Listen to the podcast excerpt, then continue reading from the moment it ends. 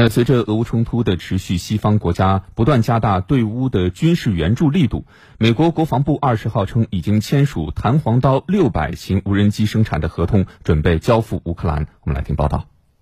据悉，弹簧刀无人机属于巡飞弹，在空中发现目标后发动自杀式攻击。此前，美国已向乌克兰提供了弹簧刀三百型无人机，而弹簧刀六百型无人机重量更大，射程更远，攻击性也更强。另外，还有消息称，美国政府正考虑向乌克兰提供 F 十六战斗机和爱国者防空导弹系统。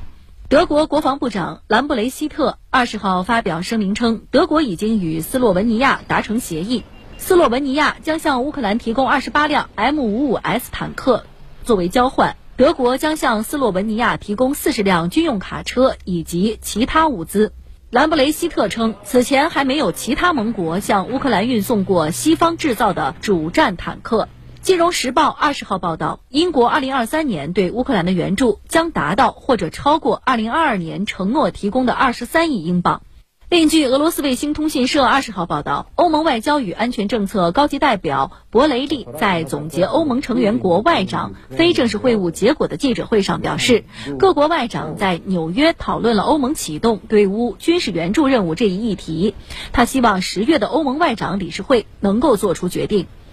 俄罗斯方面认为，美国等西方国家不断向乌克兰输送武器，实际是在利用代理人与俄罗斯开战。